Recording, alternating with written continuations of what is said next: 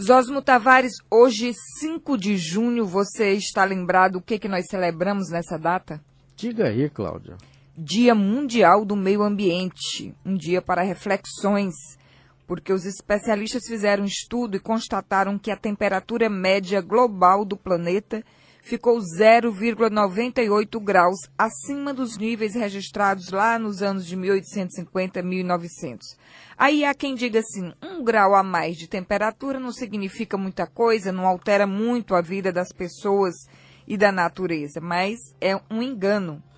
O painel intergovernamental sobre mudanças climáticas revela que se os países não tomarem uma atitude, o mundo enfrentará mudanças catastróficas, como o aumento do nível do mar, o aumento da temperatura e da acidez dos oceanos e, pior, o comprometimento da nossa capacidade de cultivar alimentos como arroz, milho e trigo.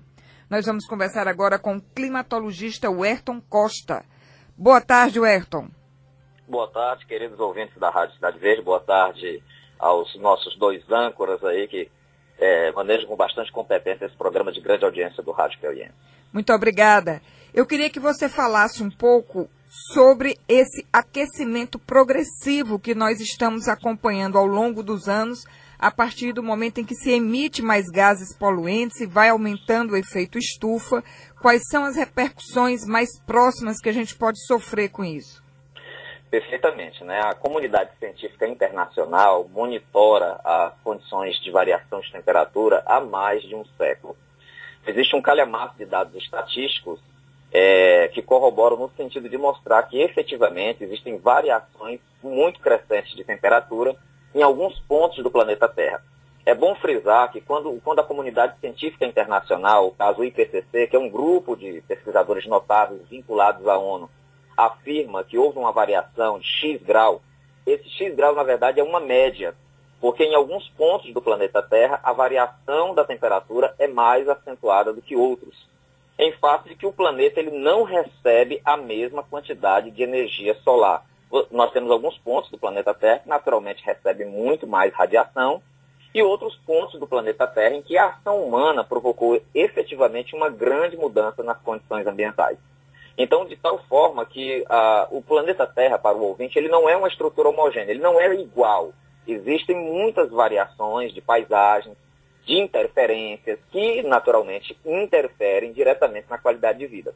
E aí eu pergunto para o ah. senhor, se o senhor me permite interrompê-lo. Não, à é, vontade. Como há diferenças de radiação solar e nós aqui em Teresina particularmente estamos muito próximos da linha do Equador e por isso recebemos maior intensidade dos raios do sol. Então, para nós é possível que essa variação de temperatura tenha sido até maior do que os 0,98 graus.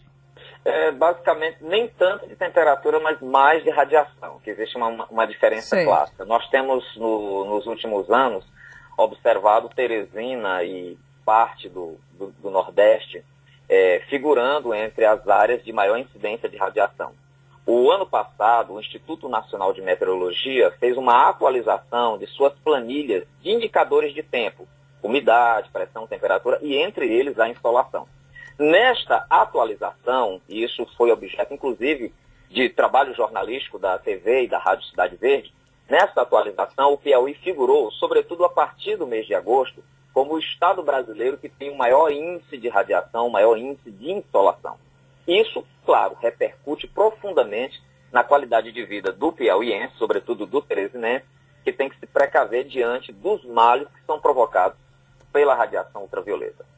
Aí a gente pode elencar, por exemplo, o aumento da incidência do câncer de pele, e eu queria, isso do lado da saúde humana, eu queria saber se você pode falar para a gente também sobre os impactos do aumento dessa incidência solar na agricultura, por exemplo, na evaporação da, dos rios, dos lagos do estado, a repercussão disso sobre o meio ambiente. Muito bem, né? O, a, a elevação de temperatura combinada com a elevação dos indicadores de radiação afeta diretamente a atividade econômica agrícola. Nós temos o quê? A radiação ela vai interferir no metabolismo das plantas, no crescimento das plantas, na floração, na, na, na, geração de sementes e frutos, e isso pode implicar em perdas crescentes de produtividade. Ou seja, tipo, com toda a tecnologia que nós temos de insumos agrícolas, de engenharia agronômica, com as condições temporais, as condições climáticas adversas, elas atuariam como um mecanismo que reduziria a capacidade técnica do homem de produzir mais alimentos. Isso conspiraria contra os nossos avanços tecnológicos. E aí forçaria, naturalmente, o homem a pesquisar novas formas de tratamento do solo e de lidar com essa radiação. Isso interfere também na, na questão das abelhas, na polinização, combinado com outras ações que o homem vem desenvolvendo, que tem dificultado bastante a atividade agrícola em larga escala. Agora, em meio a essa preocupação, a gente vê uma proposta do governo de flexibilização do Código Florestal. Se for aprovada a proposta tal qual está sendo encaminhada pelo governo ao Congresso, o que, é que a gente pode esperar em um futuro próximo?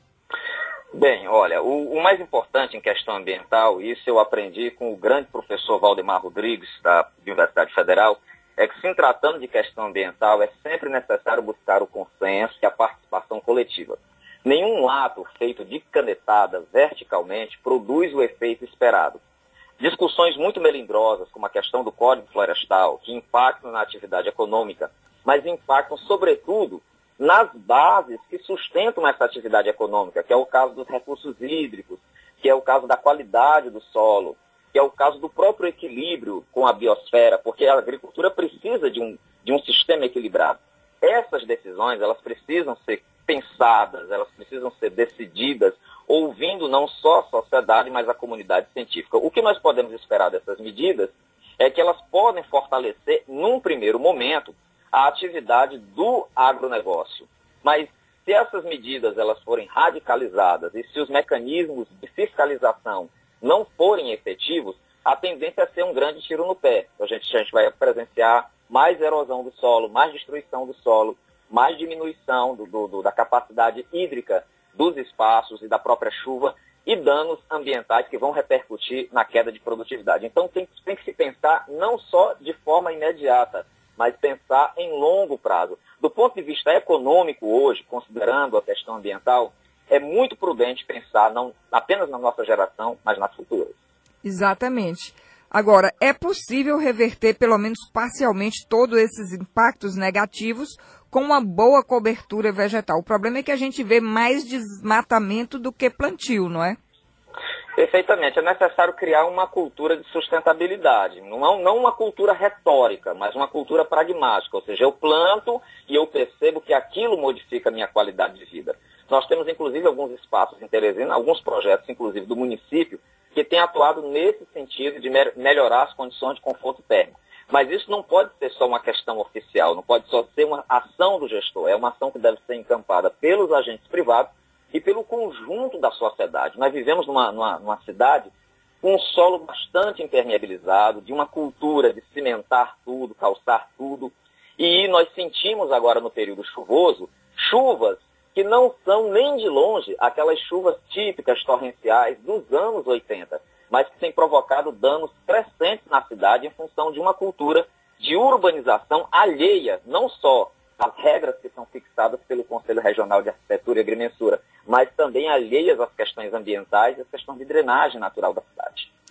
Eu agradeço a participação do climatologista Werton Costa, que muito ajudou aqui os nossos ouvintes a entenderem o que é que pode acontecer com o planeta Terra e com a nossa vida, com a produção de alimentos, caso as pessoas continuem ignorando o efeito estufa, o aquecimento global do planeta. Infelizmente, o líder da maior potência mundial, que é o presidente Donald Trump, não reconhece esse problema, não leva a sério que existe sobre aquecimento global Parece que no mesmo caminho segue também o nosso presidente aqui no Brasil, Jair Bolsonaro, e isso é extremamente preocupante, porque a continuar nesse ritmo, eu fico temerária, é, Werton, de que num futuro bem remoto, lógico, mas possa inviabilizar a vida humana aqui sobre a, o planeta Terra. Sobre muitos espaços isso é possível, né? com certeza.